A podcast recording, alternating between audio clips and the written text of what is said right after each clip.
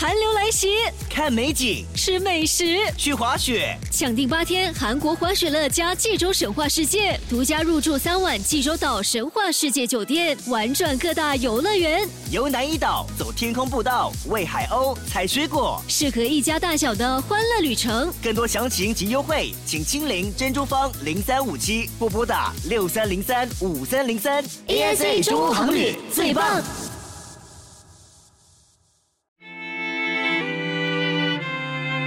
先前拉维沙马尔向您提到关于乌克兰政府行政腐败的问题，而我们晓得，在苏联一九九一年解体之后，过了大概是二十三年，二零零四年，乌克兰也发生了举世震惊、包括全球瞩目的橙色革命。而刚好您本身亲自于当地见证了这件事情。二零零四年十二月呢，我正好去乌克兰出差，就碰到了这个橙色革命。从机场去我们的那个住所的时候，一路上每一辆汽车前面有一个像挂旗的小杆儿，杆子上面呢系着橙色的一个布条，完了呢，有的车车呢就挂上橙色的一个彩带。这个橙色呢，代表一个阵营，亲欧美的阵营。有的车呢挂的是蓝色的布条，就是那个反对党的这个支持者。这个橙色革命，其实我们觉得，当然有外在的力量在推动它、挑动它，但是根本的是主观的因素，是它内部的问题，就是这个贪污腐败，政府的上层的中饱私囊。所有这些活动呢，给了外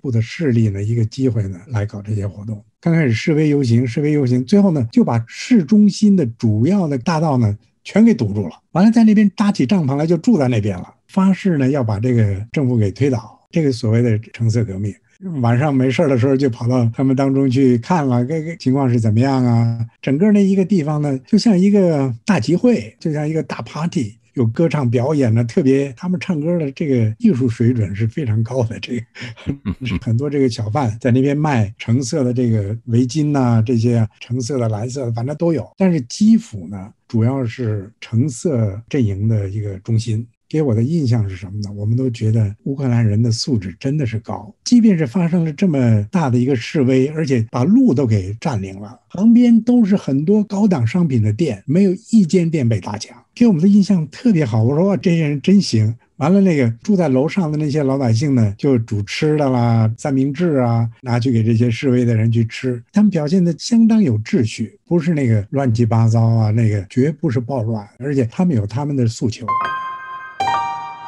接着呢，我们就到了顿涅茨克。顿涅茨克，你一进去呢，全是蓝色阵营，那个车上绑的，那个是顿涅茨克，就是那个蓝色阵营的大本营嘛。因为那边以讲这个俄语的人为主，而且呢，那边是乌克兰一个最重要的工业基地、矿产基地、铝制品、炼铝的工业啊、煤炭业等等这些重工业基地。挺有意思的，我们是坐飞机去的，那飞机摇摇晃晃的就飞过去了。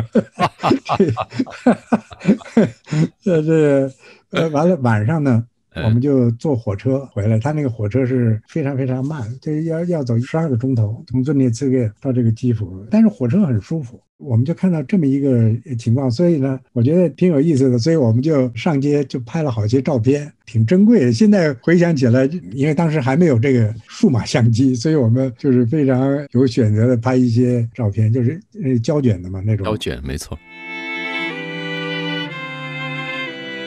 橙色革命对乌克兰的进出口也也蛮有影响的。他这些商人呢，他不知道接着会发生什么事情。所以他们就把他们的商业活动呢，就马上就给减速了。橙色革命之后呢，没发生什么事情，又上来一个新的尤先科还是季莫申科就上来了。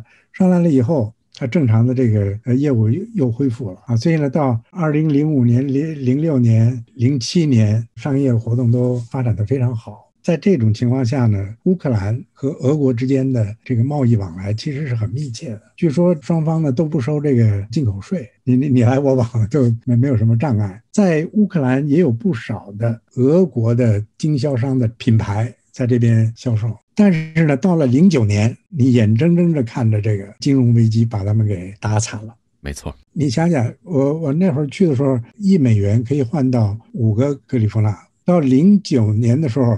它可以跌到十五，哎呦，一美元兑十五，完了再过几年一美元就换二十五，那现在是好像是三十五、三十六这个样子。哎，到了这个一零年的时候，突然的就跳起来了。一零年、一一年、一二年，哇，这个这整个那边的商业活动给你一种蓬勃发展的一个感觉。你到哪儿都能看到这个中国工厂的这个业务员在那边呃跑业务，而且呢，广州的广交会，乌克兰、俄国的客户啊是人最多的，俄国是第一，第一多，乌克兰呢也非常多。那会儿可以说是黄金时期。